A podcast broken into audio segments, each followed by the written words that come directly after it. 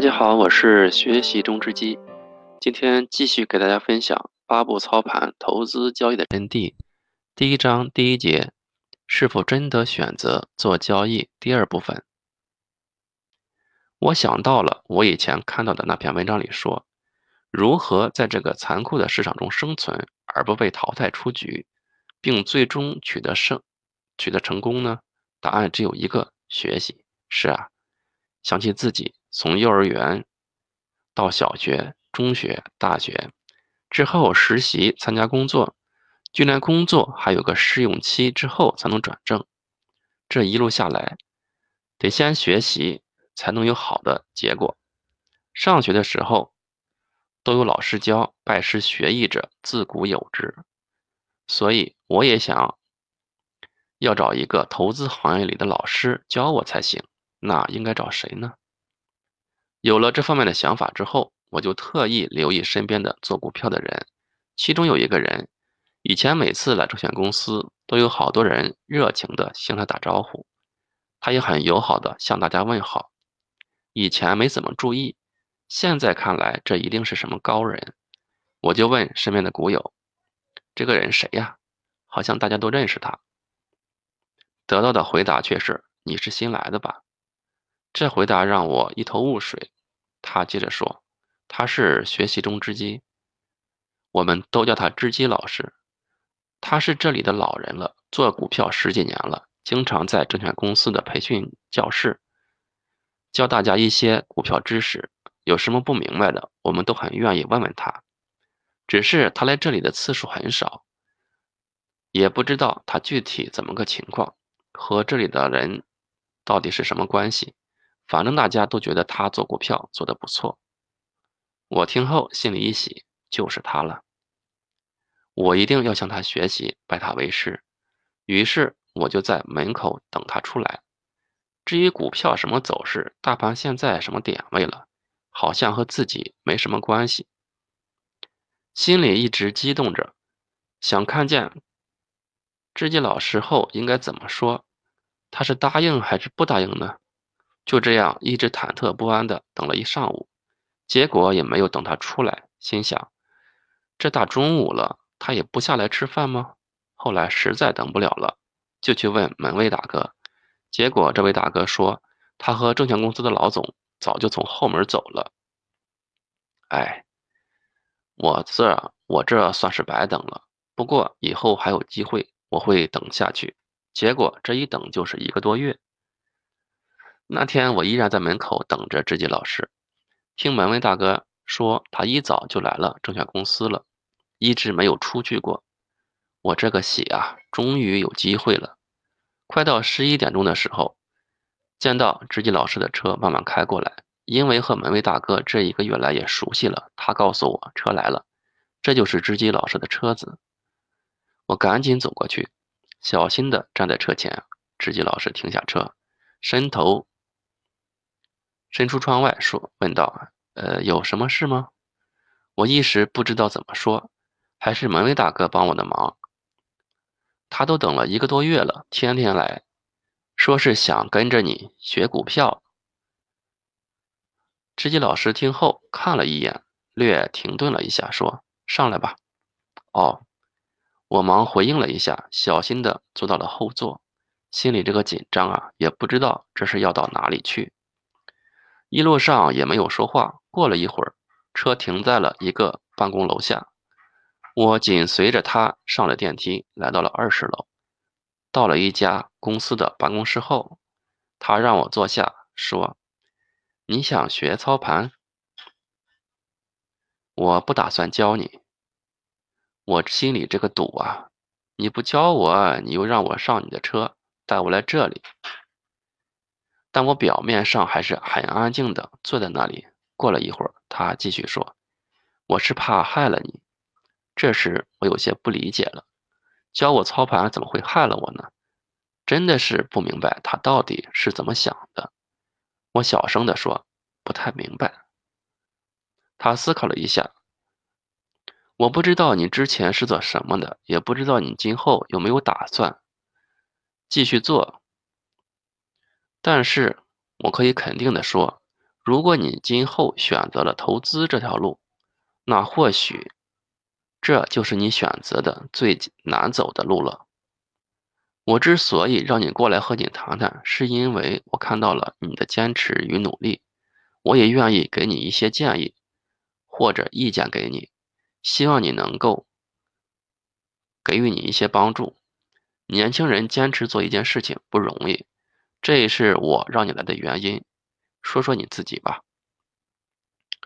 我想，不管结果怎么样，我还是把我的经历与想法告诉了老师。毕竟他年长，经验会比我多很多。哪怕不教我操盘，也可以从其他方面给我一定的帮助与指导。这个机会很难得，于是我说起了往事。我的老家是咱们市的一个农村，从小家庭条件并不是特别好。好不容易大学毕业了，在北京那样的大都市，也没能实现自己的小小梦想。老师，你不知道，在北京的这段时间里，我深深的感受到了一个新毕业的学生是多么的不容易。很多工作单位需要有工作经验的，而条件不那么苛刻的工作，收入又很低。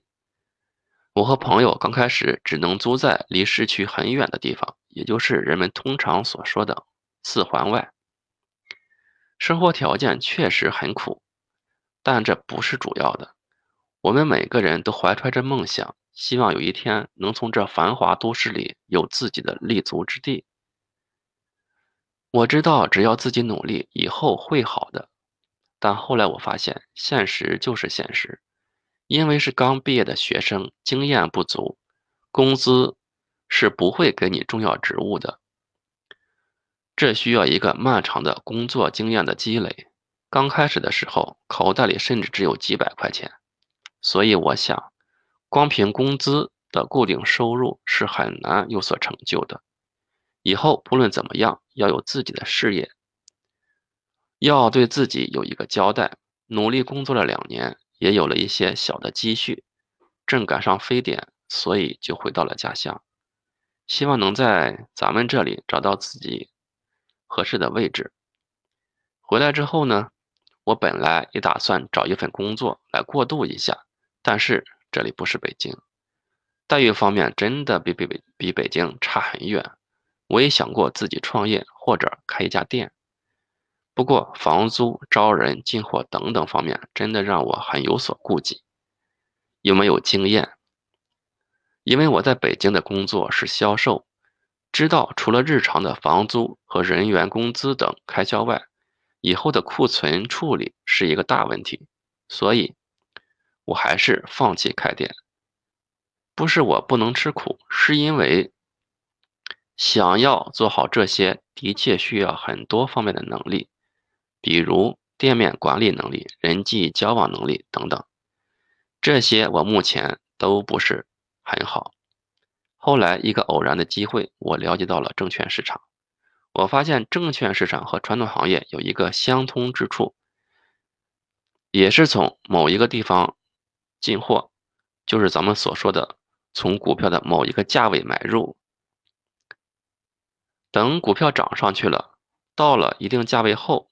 我再把它卖出去，这样我就赚钱了。在这里面不需要租店面，也不需要招募人员，这就是经营压力小了很多。虽然也有成本，不过相对于房租什么的，这些交易费用就少很多了。但我现在发现，证券市场并不是像我当初想的那样简单。这几个月下来，我还是亏了不少。我现在对证券市场一片茫然，我不知道怎样做才能从这个市场里面赚钱。我现在想找个老师教我。我听别人说起您，您是这方面的老师了，这么多年肯定有我需有我所需要学的学习的东西，所以我很冒昧的找到您。知己老师听后看着我，慢慢说：“这些经历对于你来说或许不是什么坏事，你知道吗？对于证券市场来说，你的这些经历都是微不足道的。以前或许只是身体与经济上面，而当你真正进入了证券市场，你所面临的不光是身体与金钱的考验，更重要的是心灵上的煎熬与无助。所以，我刚才说不想教你，一方面是因为知道那有多么的不容易，另一方面，我所教给你的也未必是你想要学的。我急切地说：“直接老师，虽然我不知道你现在说的这两个方面到底意味着什么，而且我的知识也很匮乏，需要学习的东西还很多，但是我会努力。我也知道这个过程肯定会很难的。我已经下定决心，不管怎么样，我都要做这一行。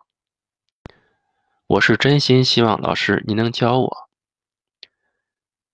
你让我想起张爱玲的一篇文章，是这样说的：知己老师说，在青春的路口，曾经有那么一条小路，若隐若现，召唤着我。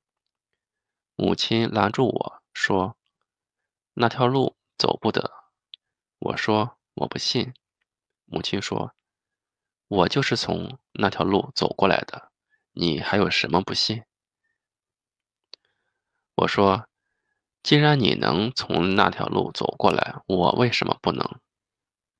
母亲说：“我不想让你走弯路。”我说：“但是我喜欢，而且我不怕。”母亲心疼的看我好久，然后叹口气说：“好吧，你这个倔强的孩子，那条路很难走，一路小心。”上路后，我发现母亲的确没有骗我。那的确是条弯路，我碰壁、摔跟头，有时碰得头破血流，但我不停地走，终于走过来了。坐下来喘息的时候，我看见一个朋友，自然很年轻，正站在我当年的路口。我忍不住喊：“那条路走不得。”他不信。我说：“我母亲。”就是从那条路走过来的，我也是。他说：“既然你们都可以从那条路走过来，我为什么不能？”我说：“我不想让你走同样的弯路。”他说：“但是我喜欢。”我看了看他，看了看自己，然后笑了，说：“一路小心。”我很感激他。他让我发现自己不再年轻，已经开始扮演过来人常患的拦路癖。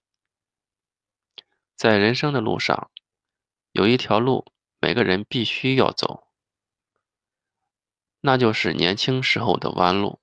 不摔跟头，不碰壁，不碰个头破血流，怎能练出钢筋铁骨？怎能长大呢？人生的一些弯路。是不可避免的，同时更是一种财富。而操盘生涯中的弯路同样是无法避免的。既然无法避免，那我的经历或许对你有所帮助。好吧，我答应你。”知己老师说道。“真是太好了，太感谢知己老师了，我一定好好努力。”终于有老师教我了，我也开始了。一个从一无所知到一个成熟操盘手的成长之路，到后来，有个在股市泡了十几年的老股民才让我明白，找一个老师是多么的重要。当然，这是后话。